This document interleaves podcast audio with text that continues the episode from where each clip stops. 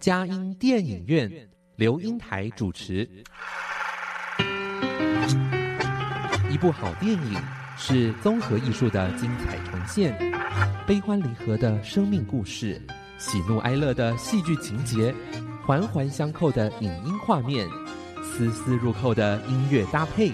透过专家对电影的赏析，让我们与自己的心灵对话。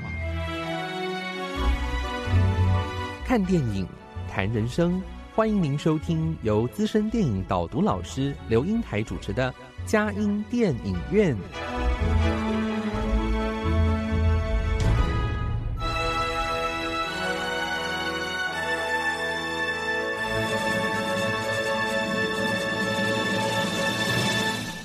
各位亲爱的呃听友您好，今天嘉兴电影院我们特别邀请了呃王彦军啊，哇，我是在启中智商所，哇，真的是非常的难得，很有缘的，呃，在就是邀请他到我们的呃嘉兴电影院来谈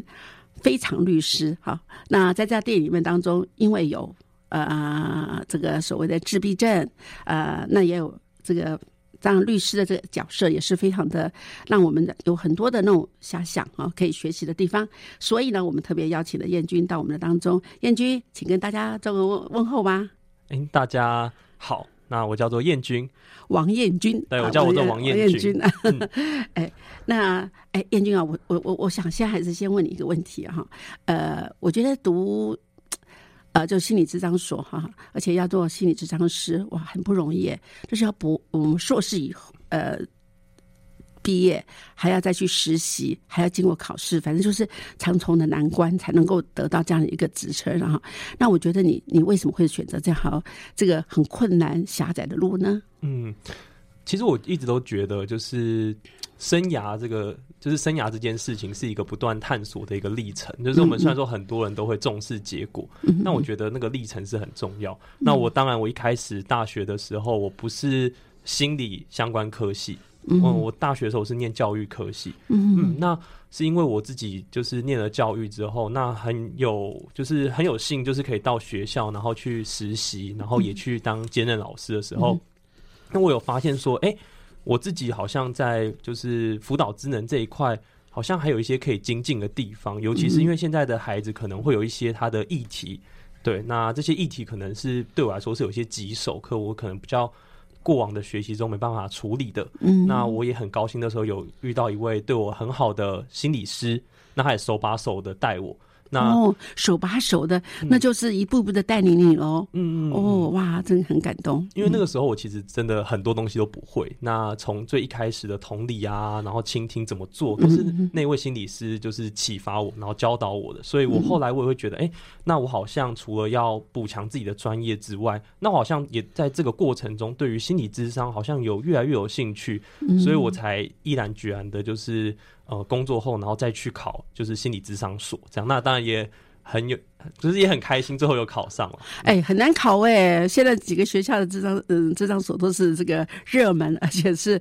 学校的一个这个火红的一个招牌，哎，招牌啊。好，哎，那。那我我在想，呃，一件事哦，就是说，当你对等于是心理辅导，你进而觉得自己的呃不足，所以不足嘛。那当然这条路还要再继续走。但是另外一件事，哎，我觉得我有时候会很希望我们的嘉音电影院不要只是一个 LKK 的人来参加哈，就有各种不同的年龄层的来。通常年轻人他们有时候会接受到我的邀请，可是就是就笑笑。啊，也就没有说好像觉得我何必给自己多惹这件事情呢？可是我觉得，当我要你的时候，你的那种哇，那种非常那种很喜悦，说哦，好啊，可以啊，没问题啊。我觉得我好喜欢那种很愿意接受挑战的那个年轻人。可是我想，这个跟你这个对于广播这种不排斥，你为什么有这样的想法呢？嗯，其实我以前就是高中的时候，我觉得好奇妙。以前高中的时候，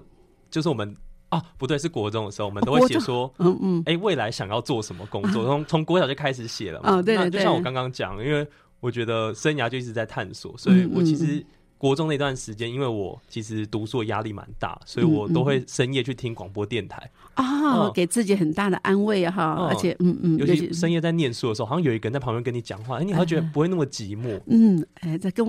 哎呦。我现在好像用广播来让自己陪伴读书，在我那个年代是有，原来你这年代，我们那时候听广播小说，嗯嗯嗯 那你是你就自己在觉得有这样的音乐的，呃，就是广播人的陪伴啊，嗯，所以就是那时候我其实还就是热血到还要去扣音进去，就是会、哦会回答一些问题，然后去抽奖品这样。就是啊现，在想起来蛮好笑，不过也是学生时代的回忆。那嗯嗯，那时候我也会觉得，就是哎、好像也蛮好。就如果自己的声音可以被就是大家听见的时候，我会觉得哎、还蛮棒的这样。所以那时候其实，在写说未来想要做什么时候，我曾经有一度想要当就是电台主持人，对。但是后来就是也是像刚刚讲，然后就在继续探索之后，发现哎、自己还有其他更合适的工作。嗯嗯，但我也会觉得，像樱桃老师这一次邀约，觉得哎、可以圆我以前就是少年时期的梦，也蛮好的，所以我会想要来就是体验看看这样。好，那加油，可以常常来，好不好？啊哦，如果老师不嫌弃的话，我当然可以常常来。好，哎，那我想，呃，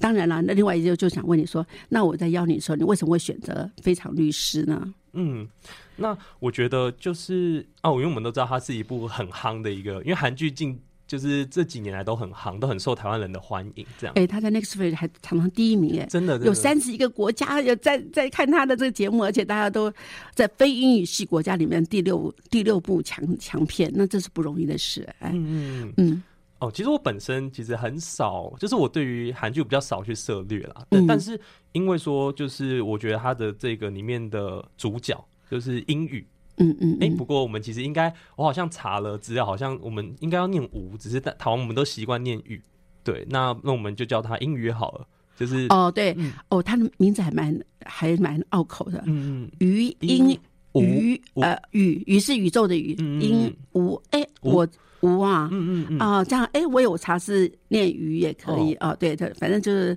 好像那里面应该是念语嗯，但我们好像都习惯叫语，所以我们就叫做英语好了，就是啊，这样子比较英语英语英语。是上呃上升嘛啊嗯嗯三升嘛啊，对对对，好，那因为我们就是那个主角英语，他就是有自闭症。那我觉得回归到我以前就是念的科系，像我以前念的是教育嘛，所以我自嗯。己就是有到学校去实习，有到兼课。那我那时候其实就有机会去在教课的时候，或者是在智商孩子的时候，其实就会遇到一些比较特殊的一些孩子。嗯那他们可能就真的像是我们有讲，像雅思啊、自闭，嗯嗯那或者是 ADHD 这些，那其实这个过程其实是让我哎、有一个就是触动，是我好像很想去了解他们，去多了解他们。那后来是特别，我像刚刚有谈到，我念了智商辅导研究所之后，那我就是前阵子也因为因缘际会有到医院去做见习，就是儿童精神科。那我其实有遇到更多的就是这一类的孩子。那我会觉得，哎、好像我在接触他们的时候，我也可以看到他们的韧性跟他们的坚持，所以这一部戏对我来说，其实有很大的就是共鸣，跟一个、嗯嗯就是让我心里有一个很大的共鸣，就是会觉得说，哎、我看到主角，然后他在就是可能他的因为他的这个疾病被攻击不还有。就是被不友善对待的时候，好像也反映出我们社会的面貌。所以这部戏对我来说，其实我有很大的兴趣，会去把它追完。这样，嗯对对，十六集啊，不长不短呐哈。嗯那哎，那哎，但是这里好，我想哈，一呃，对我们来说，对学教育学呃心理智商的来说，呃，这个呃自闭症啊、雅斯伯格症啊啊，或是 ADHD，他们都很容易。那你们跟我们解解释一下好不好？不然我觉得好像大家好像只听到名词，可是不知道内容是什么，或者他们的区分别在什么地方。嗯嗯嗯，好啊。那我觉得如果我就是一一口气讲完，我觉得大家可能会会补飒飒，会乱掉。那我先、就是我们先介绍一下自闭症好。嗯嗯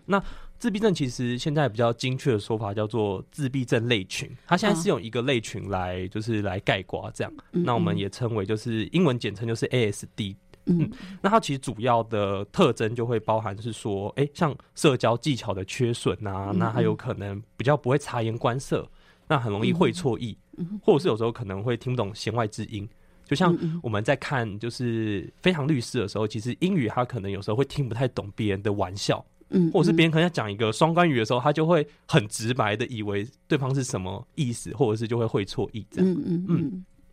对，这里面呃，也就是说不太懂得察言观色，所以我觉得好像在看自闭症他们在教导的时候，好像在电影里面有很多的那个呃，就是各种不同的那个表情哈，好像在在教要教他们说，你从这里的表情知道他是在呃对你生气，还是对你高兴，还是对你什么不友善，反正这里面我觉得他好像在这方面要怎么去学习察言观色，好像从那个。好像很多人都从那个那个图片的表情，让他来知道这个怎么样去学习观察哈，哎，很有趣。就像可能也会需要一些别人的引导，然后练习，这样他们可以帮助他们在社交技巧上可以有一些的，就是补强的部分。对，哎嗯。那再来的话，就是他们可能会一些执着的兴趣嘛，就是可能他对于一些东西会特别的热衷，像英语他很热衷的就是海豚。它整集里面都会有各种海豚啊，然后海豚的姿势这些。哎，这个叫做海豚还是鲸鱼啊？有的很多翻译就是鲸鱼哎。嗯，但有些翻译是海豚，就是对 我查就看到有些字幕有时候出现是海豚，有时候是鲸鱼。对对对对，就是那个大型鱼类就是了，对不对啊？哈。可是对我们来说，我们就会觉得，哎，鲸鱼不就是大概就那几个样？可是它可以分出来什么？哎。哎，什么什么各种虎鲸啊，然后什么鲸啊，各种鲸都都知道，那就好像一个小学者一样，就是知道一些我们平常比较不会去，就是特别留意或者是特别去专注的一个知识，就好像有点像小博士的那种感觉。对，呃，在韩剧有像马拉松小子哈，也是讲自闭症的，那他在讲那个呃。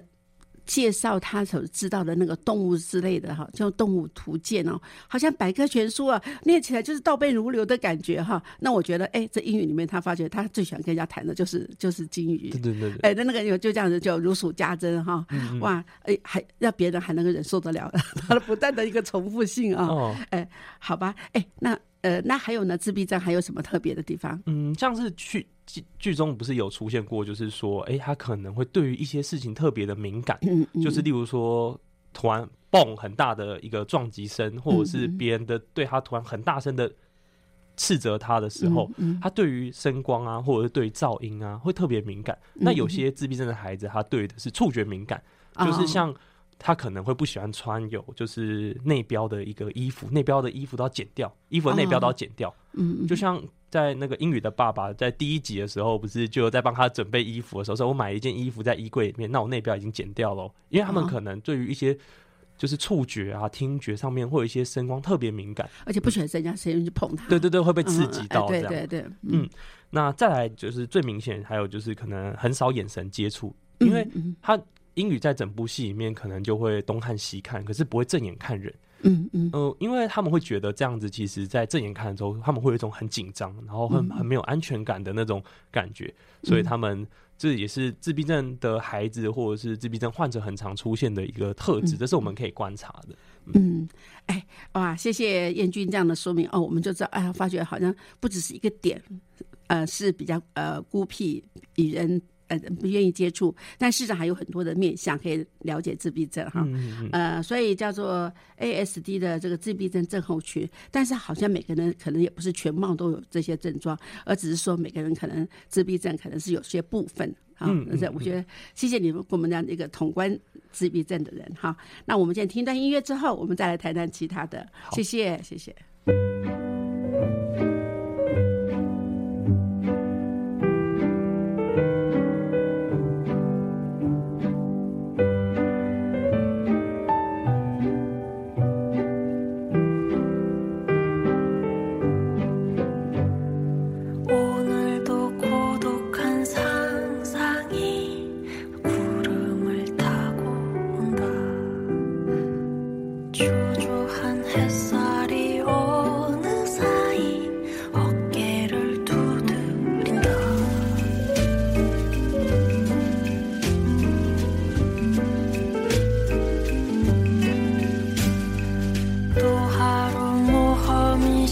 だて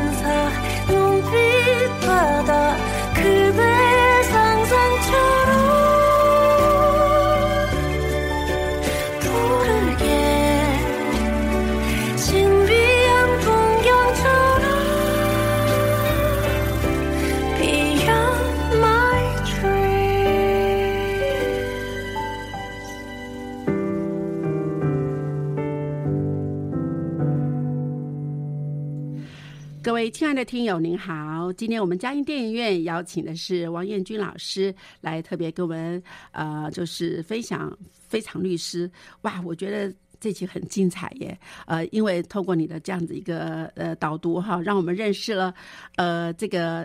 哎，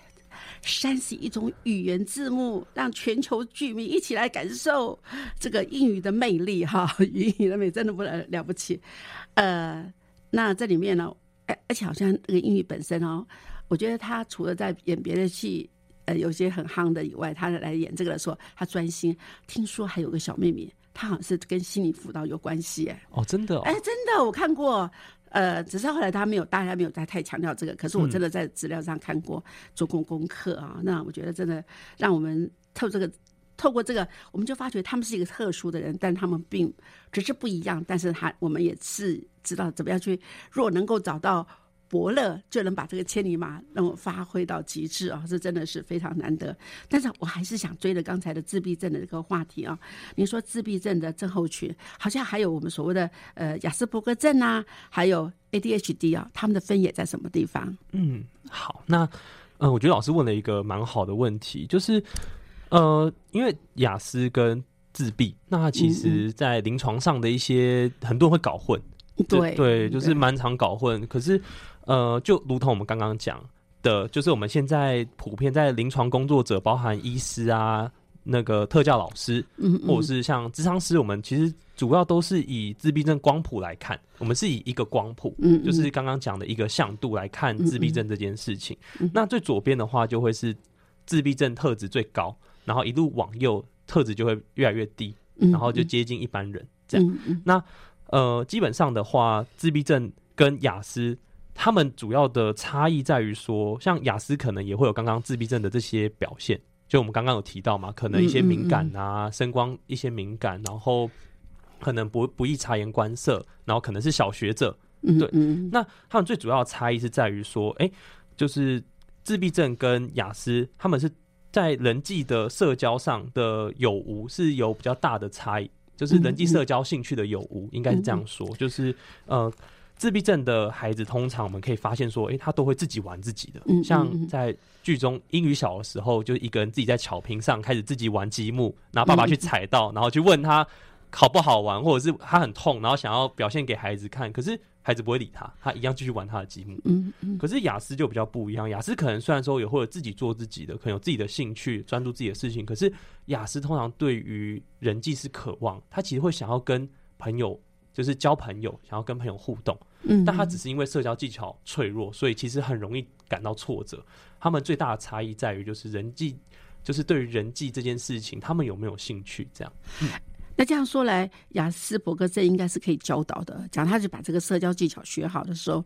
他就可以克服那些跟人群的一种孤独感。嗯，其实很重要的，不管是自闭症还是雅思，其实以比较遗憾是以临床现在医学的观点去看，目前还没有任何一个药物是可以就是专门的去可以去否他们这个症状。嗯，对。那所以说，以心理智商或者是以教育辅导的角度来说，他们的功能就对于这类群的孩子来说有很大的一个就是帮助跟一个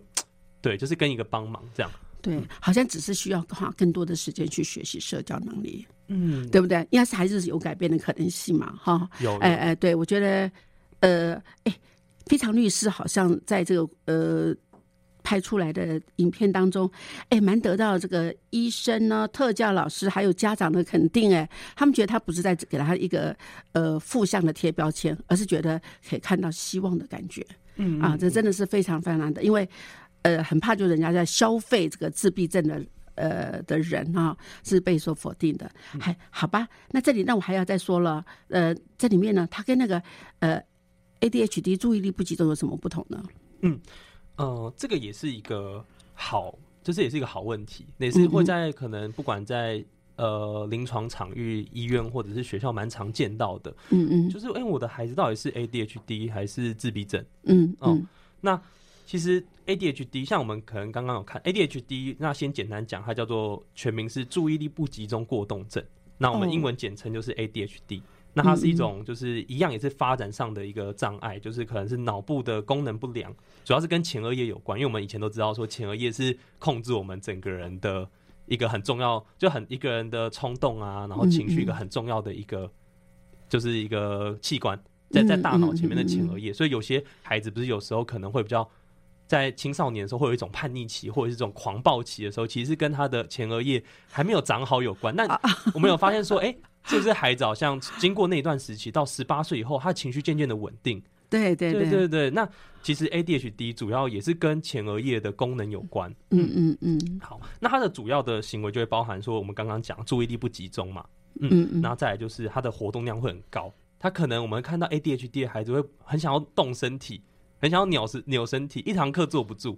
就是会想要起来这样。嗯，那这又还有一个第三点就是冲动行为，像我们刚刚讲，因为他的前额叶可能活化的功能比较差一点，嗯因为前额叶是控制我们的一些冲动嘛，一些情绪，所以他的如果他的控就是冲动控制的能力不好的时候，他就很多会有冲动行为，像我们在学校会看到，他有可能跟别人玩一玩，哎、就两个人就进训导室，就是在这边，就就是或者是班导那边，啊就是因为打起来了。对对对对对对。那主要的差异就是，其实我们可以发现说，哎、通常自闭症的孩子，就是他可能对于自己非常有兴趣的事情，他会非常的专注，非常的集中。嗯嗯嗯，就像可能英语在看海豚的书，或者是海豚的任何的，就是或鲸鱼任何的任何的一些影片之类的，anyway，他都会很专注，因为那是他有兴趣的事情。可是注意力不集中，他是会可能会精神会状态会突然哎、没办法维持很久，那个注意力的那种感觉，可能一下下就飘掉了，或者是可能一下就分心了，嗯，对所以这。是很大的差异。哎，我发觉这个跟年龄没关系。哎，我有时候觉得，嗯，自己好像也蛮过动的，嗯确确哎好实像觉得很有趣。有时候我自己也会觉得自己坐不住。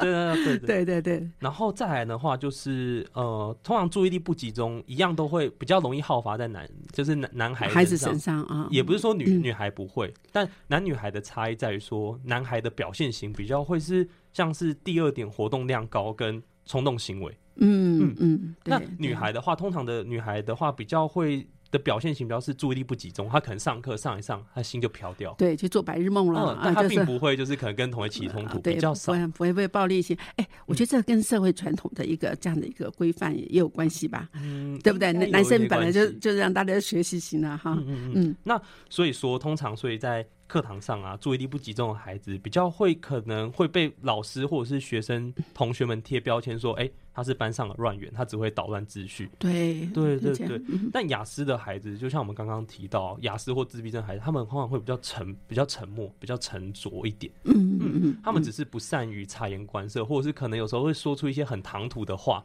嗯没有看场面说出唐突的话，但他通常比较不会是在班上会有一种可能就是捣乱的一个对对对对对对对对对对，就像我们看到英语，他可能就是比较一个是倾听的一个部分，但他如果想讲自己的要说的时候，他都会讲很多。哎，这个这个就就是这欲罢不能了。所以这是主要的差异啦。那当然，最后也有刚刚有讲到，就是随着年纪的增长，我们其实前额叶会发展的越来越完整。那这时候你的可能 ADHD 的状况就会比较缓解。嗯，所以这其实是主要的差异。这样，对嗯，哇，谢谢！我觉得我们这今天的听友很有福啦，能够把这三个呃做做了一些分野，我也知道有所了解啊。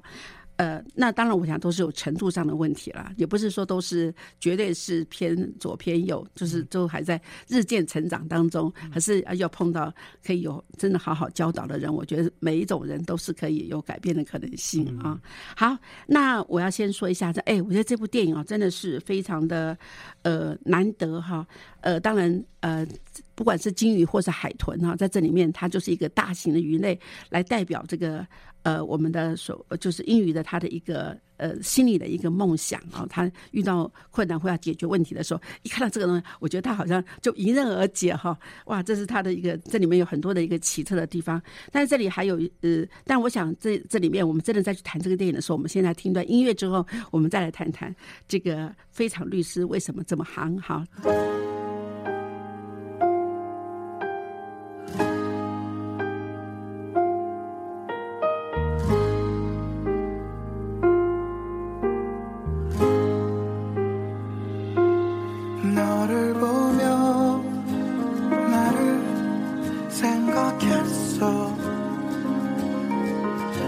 I'm god.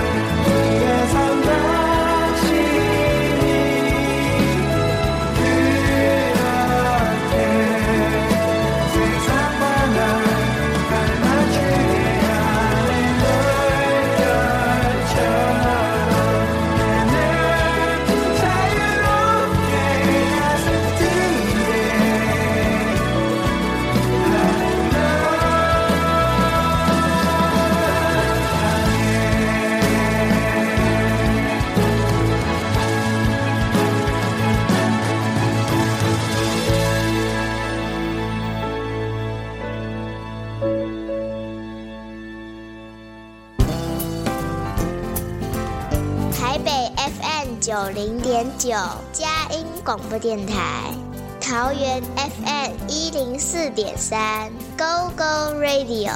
宜兰 FM 九零点三，Love Radio。这里是佳音 Love 联播网，精彩节目，欢迎继续收听。各位亲爱的听友，您好。呃，今天我们请到王元军老师来给我们导读《非常律师》这部呃韩国最夯的影集哦。好，那那个哎呃燕军，我在想哦，它这里面十六集哦，我我觉得我非常喜欢这样的。不长不短哈，太长有的时候真的好累啊。可是我觉得看这个电影，因为它礼拜三、礼拜四在台湾就是新的集要出来的时候啊，我就一直迫不及待一直在等了，说怎么搞还没有来，还没有开始啊？啊，我觉得真的让我们有一种呃期盼的感觉。呃，可是呃，可是后来我又发觉，它每一集它又又呃，就是大概都是一个主题，让我们这样的在这个主题又不会是非常的腐烂，一直在那边像那种肥皂剧一样，而是又有很多的。呃，就是里面有很多的主题，让我们非常的跟我们生活很接地气。所以他讲的什么跟法庭啊的这样子处理事情啊，还有家人、同事啊、上司啊、朋友和客客户哈，他都会有一些连结。所以这里面呃那个十六集，哎，我还真的是超喜欢的。第一集是非常律师，呃，余音。我查的字典，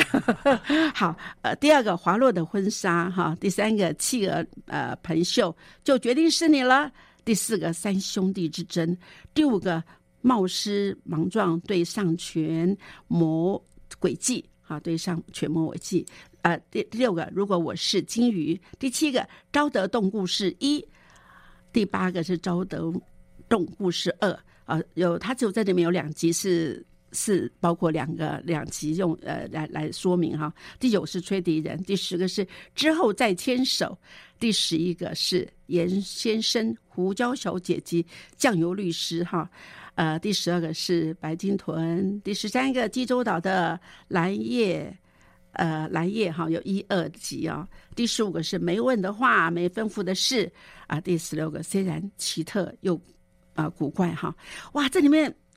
啊最难得我。当然有有英语自己本身的故事，也有这故事里面有包括恋爱哦，还有是解开他的生母之谜之谜哦。啊，他爸爸是单亲爸爸的那个辛劳哦。但这里面让我们觉得，哎，他有没有谈恋爱的权利啊？有机会啊？那我觉得我们大家都迫不及待想知道他会不会跟他结合啊？那当然这里面呃呃，我觉得那我真的很想问你，你记忆最深刻的是什么？我觉得他这些事情好像都发展在不只是韩国，好像是放出四海而皆准，所以大家都好像你看三十一个国家都赶快去，呃，那个是语言了哈，那国那国家更是无言佛界了哈。那是在这当中，你你觉得哪些印象让你很深刻？我印象印象很深刻是英语，说是每次不管遇到一个新的可能呃委托人，或者是要跟一个人介绍自己的时候，都会讲一大串就是经典台词。哎，怎么说呢？呃，我想一下，好像呃，黑黑吃黑多很多石榴石，然后文言文，然后后面就叭叭叭一大串，之后就语音语，我觉得他好好厉害哦，就是我自己都背不起来，真的哈。哎，我觉得舌头怎么不会不不会不会被打打打结啊？这种感觉，快打结。嗯，然后我觉得。呃，要说比较有感的集数，我会觉得像第十集，刚刚老师讲那个之后再牵手那一集，他那一集的主要的故事剧情是，呃，一个男生，然后跟一个呃有点轻微弱，就是轻微智能不足的一个女孩子，那他们在交往，然后发生了关系，这样，嗯嗯，但因为女孩子的妈妈就会觉得这个男生他是因为。这个女孩子智能不足，所以去骗她，去拐骗她，这样。那最后上了法庭，那我会最后呢，法官没有采纳。虽然说我们英语跟就是律师事务所的伙伴会就是帮着就是这个女孩子听听她的声音，她这个女孩子其实会希望她跟这个男生真心的想在一起，嗯，然后也他们也是一厢哇两厢情愿，两厢情愿的发生关系这样那。可是最后法庭却没有采纳，就是这个女孩子的，就是证词。嗯，那我觉得这是一件，就是会觉得哦，好像有点遗憾或蛮伤心的事情。是，呃，这我觉得这也是一个议题。就是如果是呃智能不足啊，或者是一些比较弱势的一些族群，他们的说的话或者是他们的证词，难道就不值得被采纳吗？那好像我们有时候都去听了一些，就是说，哎，比较有影响力的人的声音。那有些比较弱势的声音，或者是他们也有他们要表达权益，然后想要就是寻求恋爱，然后被爱人跟被爱的机会，好像就被忽略了。这样，那我会觉得是一个蛮沉重的议题。这样子，嗯。但是我想，呃，对于那个弱势女孩来说，哎，她会不会也很想渴求那种关系更加的那个紧密？所以她觉得她把信给了男方，啊，给了异性，她也有更多的那种好像跟呃，就是连结。可是这种连结是不是真可以真爱，可以过一辈子？好像这也是有些质疑的地方哈。嗯，因为我会就是我在看以智商的角度来看，好像对于一些可能比较呃。就是像刚刚讲到比较弱势的一些群体啊，那他们可能原本在社会上就比较受到一些就是比较不好的一些对待，可能一些刻板印象啊，或者是他们可能也会有一些自卑感，会觉得哎，我自己好像跟别人不一样。那他当然他们就会对于爱跟被爱这件事情，好像会非常的渴求，好希好想要被人。认可，或者是好想要有一个人可以接住我，然后有一个人可以认定我、认可我，这样，所以确实有可能像老师讲，他们好像有时候确实也会因为这样，然后所以他们有时候可能到底分不清楚自己到底是爱这个人，还是他自己只是想要被寻求认可而已。对，所以这次我们呃，我我我在想，这也是我们可能需要去对于这样的一个弱势的他的一个呃，反正这种。还他没不能保保护自己的时候，也是需要去被教导的这方面。否则讲真的，就婴儿生小孩了，那这以后的问题也是很难解决的。嗯嗯嗯嗯。好，哎，那你还有哪一部电呃，哪集让你让你印象很深刻？呃，还有一就是还有一集，我觉得啊，还有两集是济州岛的蓝叶。这个哦，我觉得这个看了好有好有感触哦。嗯，因为。我我其实，在这部戏里面，我还蛮喜欢，就是郑明熙律师这个角色。我觉得他那真的是演的超软男的，我觉得好喜欢他。因为我会觉得他对我来说，我好像也看到了，就是我一路以来，然后都有一些对我很好的老师，不管是跟他讲手把手教我的心理师啊，还是那些啊，他们都好有耐心，然后也很温暖。可是，在这一部。就是在这这两集里面，他就得了胃癌，然后他就生病倒下了。他也是因为过过度的去关心别人哈，我觉得呃又要扛了责任哈，可又要去教导。可是哎，他最棒的是他肯诚心跟他的下属道歉呢。嗯嗯，哇，真的好棒，而且可以有于跟他的那个老板的对抗哦，哇，真的是真不简单。嗯嗯嗯，对啊，我会觉得他是一个，就是好像。以我们来说嘛，好像也蛮在生活中蛮需要一个像这样子的灵魂导师的这种感觉，可以带着我们一起成长。那我自己也会觉得，就是，嗯，我觉得我自己也会很想要未来也可以成为像他一样的，就是一样的灵人物，或者是一样的小主管，这样也可以手把手带我之后的一些后辈。我会觉得这是一个蛮好的一个人物，可以让我学习。那他的倒下也会让我觉得，就是哦。这整部戏里面有一点点难过，这样那也会觉得，哎，好像跟我们在平常生活也蛮像。我们有时候好像在生活上很忙啊，然后拼事业啊，然后很急，那我们好像也有时候会忽略自己的身体。还有家人，他老婆要跟他离婚了，是是已经离婚了，离婚了。我们要忽略我们身旁最重要的人。我对对，嗯，所以我觉得蛮可惜的一件事情，也是一个议题。如果不管是家庭议题，也是警惕，也是警惕，对的警惕。家庭啊，事业啊，然后还有爱情啊，然后身体啊，这些都是我们应该要去比较全面的去。去呃掌握到的，而不是说哎，好像只有事业好，什么都好。嗯，哎，你会觉得韩国片哦，他们有时候蛮有用心哎，而且有点很很很希望就是介绍他们的韩国本身的一些呃，不管是他们的风景啊，还有他们的食物啊，哦，他们好像也有蛮有这个，也算是有权谋的要去去去争取呃全世界对他们的那种呃观光事业啊。你你觉不觉得这里面他最最有趣的是什么？嗯，呃，他只吃那个那个 海苔饭卷，对对对对对，海苔饭卷。呃，我想一定很多人为了这个这个电影，哎，开始说到到韩国一定要去吃海苔饭卷，到底有什么好吃？呃，多食多好的食物，他都不他都不稀罕，就是要吃海苔饭卷。对对，在这个的这个呢，这是呢，还有他进门的仪式啊，我觉得也是好像跳华尔兹一样的，要要怎么样？哎，可是我觉得在这里面真的是看到这个呃。这个电影的用心啊，他用几个来让我们印象很深刻。那当然是呃所谓的用金鱼来解在重要时刻的时候，那个金鱼的呈现，那个飘的感觉，还有是挂在墙上的海报什么之类的哈。那那他甚至有人叫说叫呃小金鱼汪洋历险记，还 给他取个有的有的那个影评给他，这样我觉得很不错哈。那可是在在这里面，我们发觉他身边还有两个人呢，一个是他的呃大学的同学，嗯，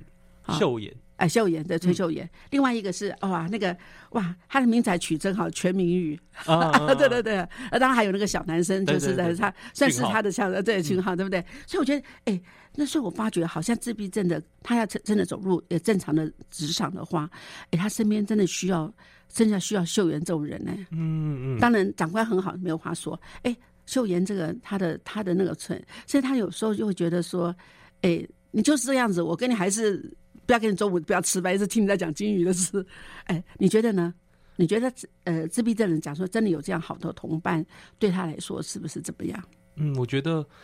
呃，其实像这里面剧里面一直都有提到，就是说像呃，可能在职场的、啊，我们一直可以看到职场的不友善，这样，嗯嗯哦嗯就是包含是说，哎、好像一直说他是走后门啊，或者是说他好像有特特别待遇，因为他这个疾病，就像全民宇不是对于他一开始前面有很多意见，然后也会设法去冲康他，然后去弄他这样。对，那所以我会觉得，如果真的在这个社会，不管是职场还是任何的环境，如果都能跟有秀妍一样这样子的人物，然后我们不用特别帮他做什么，对，嗯嗯我们不用去帮他什么，但我们可以陪在他身边，然后肯定他的努力跟付出。那我觉得对他们来说就已经是最大的支持了，嗯。所以我们觉得我们一样都可以成为像这样子的人物啊，对啊，对对，好，那呃，那我们先听段音乐之后，我们再来讨论非常律师，好。谢谢。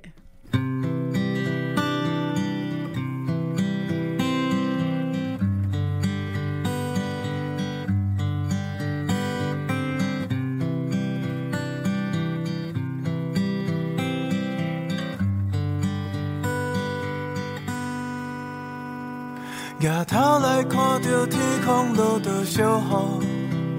我更暗淡。啥人会当来斗相共伸出手，会当予我希望？你讲不知影到底我咧想啥，你摇袂着嘛，无想要搁听。是安怎明明我都需要着你，来讲袂出声。会记得看着你咧淋着小雨，心头拢是不甘。思念着过去，雄雄来伸出手，撒无你的形影。我讲不知影到底你咧想啥，我无欢喜嘛无要认真听，是安怎明明你就需要着我来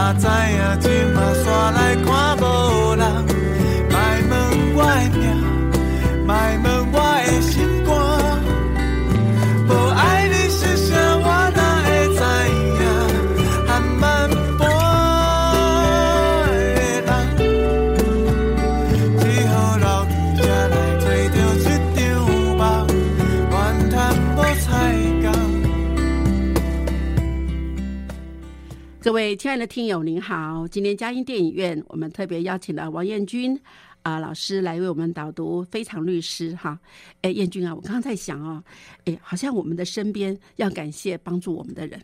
可是我们的身边要感谢对我不好的人，不要用敌人好了。但是我觉得他的存在对我来说，哎，还是有价值的哦。所以他的旁边有一个叫做。全民语哇，找老师跟他对对抗，而且都觉得你好特权，你好的，我又羡慕又又嫉妒，我又要呃挡住你的机会哈。哎，这全民语为什么要安排这个角色在这里面？嗯，我觉得我们不是常常讲就是人生如戏，然后戏如人生吗？嗯嗯，对，那有太阳的地方就会有黑暗嘛，这是必然的。对，那也是因为有太阳跟黑，就是有白天跟黑夜的轮替，我们这个世界才变得更美好。嗯，那就是我会觉得这个角色在看这个角色的时候，我觉得他好像普罗大众的影子哦，就是我们好像都是拼了命想要出人头地，嗯嗯，然后也会很很想自己的努力被看见，因为我觉得全民宇这个角色他不是一个天才，可是他是一个很努力的人。嗯，确实，对那特别是我会觉得，呃，他有一个议题是，他其实对于可能他对于自闭症，然后对于女主角有一些他的偏见。跟他的一些好恶，这样他可能有一些自己的喜好跟自己的偏见，所以当他自己在发现，哎、他在表现上同样都是新人，自己的表现上比不过英语的时候，他会有一种受伤的感觉，嗯，会觉得自己好像心里很受伤，对自己有一种失望感，说，哎、我怎么可以输他？对我也很努力，为什么我就没有那么多机会？对，但其实并不是他不够好，嗯嗯，而是他给自己有太大的一些压力。像我们可能在就是济州岛的时候有有一个片段是他家人打给他，跟他谈到钱的事情，他就说：“哎、还是爸爸还是妈妈不用担心啊，钱的部分我怎样。”所以可以看见他好像有一个承担家里经济重担的压力。嗯，嗯对那所以他当然也会希望他可以赶快的，就是飞黄腾达、出人头地这些的。嗯哦，所以他其实当然他也会想用各种方式去弄掉英语，可以让自己好像可以比较顺遂，但他其实是为了自己未来的路，所以我会觉得。呃，有时候我们的价值观啊呐、我们都有自己的价值观，这是蛮正常的一件事情。可是，当你的这个价值观会影响到自己的判断，然后也会伤害到别人的时候，也许我觉得这时候你可以找心理师谈一谈，然后呢，去探索一下自己到底是什么议题困住你，你到底是被什么东西困住了？我觉得这是对于不管是人际或者是职场是一件很有帮助的事情。嗯对，那当然，这电影的最后，我也感觉上，呃，全民语也也了解了，好像，呃呃，就是呃，英语的成功，并不是在于他只是有一些什么特殊关系，他那个老。就是他的那个明熙有告诉他，他很优秀，嗯他有些很常常对于法令的解释很很犀利的去了解，而且是而且能够去专看到一些人家看不到的地方，所以我觉得后来还是去肯定，我就很高兴哈。那另外还有个议题，我觉得也是蛮那个的，就是英语跟他的那个生母，还有他生父，还有啊还有爱情的关系，我觉得这里面好像我觉得都还蛮值得。那我呃看起来是律师片，可是律师也是人呐、他有些他自己的一些原生家庭的问题啊，还有爱情的问题。你你能不能你觉得这这部电影在这里的琢磨，你觉得有什么看法？嗯，我觉得老师刚刚讲的很对，就是讲一句话说，哎、律师也是人。那我觉得不管怎么样，我们在各行各业，我们都是人，我们都有带着自己的议题跟自己的一些困境在，只是我们可能没有就是抛头露面或直接讲出来给大家听。嗯哦，那在看这件事情的时候，其实看到呃，就是女主角的爸爸跟妈妈他们之间有一些爱恨纠葛，这样，嗯哦，然后最后变成就是父亲一个人养英语这件事情，抚养英语长大，然后最后可能母亲好像也希望英语可以到他那边工作，而且还送他出国嗯。发展。好像母亲好像有点渴望着，我觉得她是从两件事来看，年轻的母亲她可能希望自己的不想被可能婚外私私生子这件事情影响到她未来的事业跟她的律师发展，但另外一方面，她中年的母亲又好希望可以弥补跟女儿之间的一些遗憾，嗯。哦、她可能在女儿的成长期期间，然后缺席这件事情。嗯。对，那我会觉得，呃，虽然说可能英语最后去选择了父亲，父跟父亲一起生活，然后没有跟母亲一起，可是你看结局的部分，母亲要当法务部长的时候，他最后还是就是愿意去帮他，愿意去承担他儿子犯错这件事情，他是听了他女儿英语的话，所以好像也有一部分，他好像也跟英语之间的关系好像没有这么的僵了，好像有一点点开始有点未来有可能会慢慢好转的一个迹象，这样。但我会觉得这是一个家庭的议题，嗯。哦、不管我觉得两夫妻其实对于孩子来说都是很重要的角色。嗯嗯那如果两夫妻之间的失和，或者是他们可能的分开，都会被迫要孩子选边站这件事情，嗯我觉得选边站对孩子来说是不公平的，也是他们这个这么小的年纪不该去承担的，太重了。对对，嗯嗯嗯，那这里面我看到一个很感动的地方，就是呃，英语看到呃，就是回想到爸爸在照顾他的过程中是非常的辛苦的，甚至知道他爸爸是放弃了这个律师生涯。哈，来选择只是在一个开一个小店呐、来抚养小孩。哎，我觉得那样子一个过程还真是，呃，我觉得感感觉上，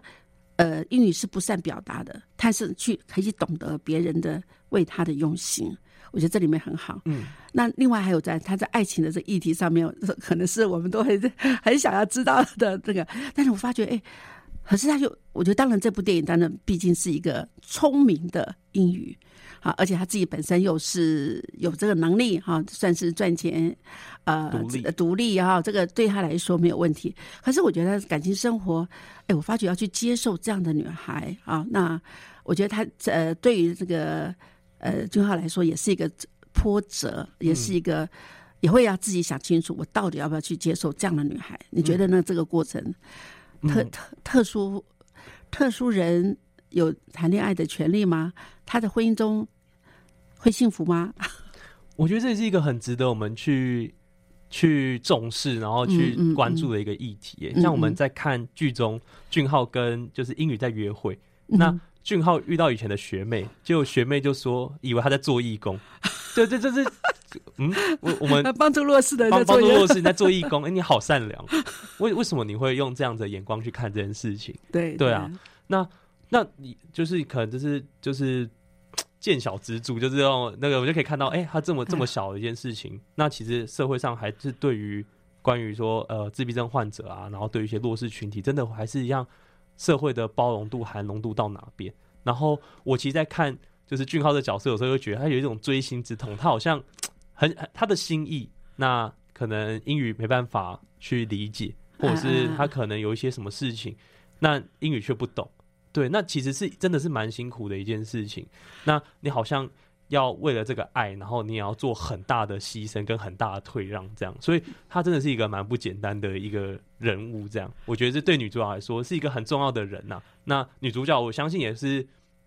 因为她，然后所以也可以。就是未来他的生活也可以变得更好，所以我就觉得，也许我们期待第二季的时候，他们可能会有一些什么新的火花跟发展，这样，对，嗯二零二四年呃会有第二季的，那大家一起 期待。期待这样子哈。哎，可是我发觉在这里面，我们也看到英语，他也觉得自己也在检讨，说我可不可以给对方幸福，嗯在作为他自己的选择。那好，那我想我们今天的呃的时间到此了。那我觉得真的谢谢呃燕君到我们这当中来，呃，把非常律师从心理智商师的角度切进去，让我们认识了一下呃什么叫做自闭症的症候群呢？还有我们的雅斯伯格症呢？还有这个注意力不集中的 ADHD 的啊的的差异性，还有这部电影的连接哈，我们发觉呃，他能够得到呃这个医生啊，甚至包括律师哦，还有特教老师，还有家长哈，呃那个自闭症的家长他们的认同，说哎，这部电影它真的是值得在这样的一个。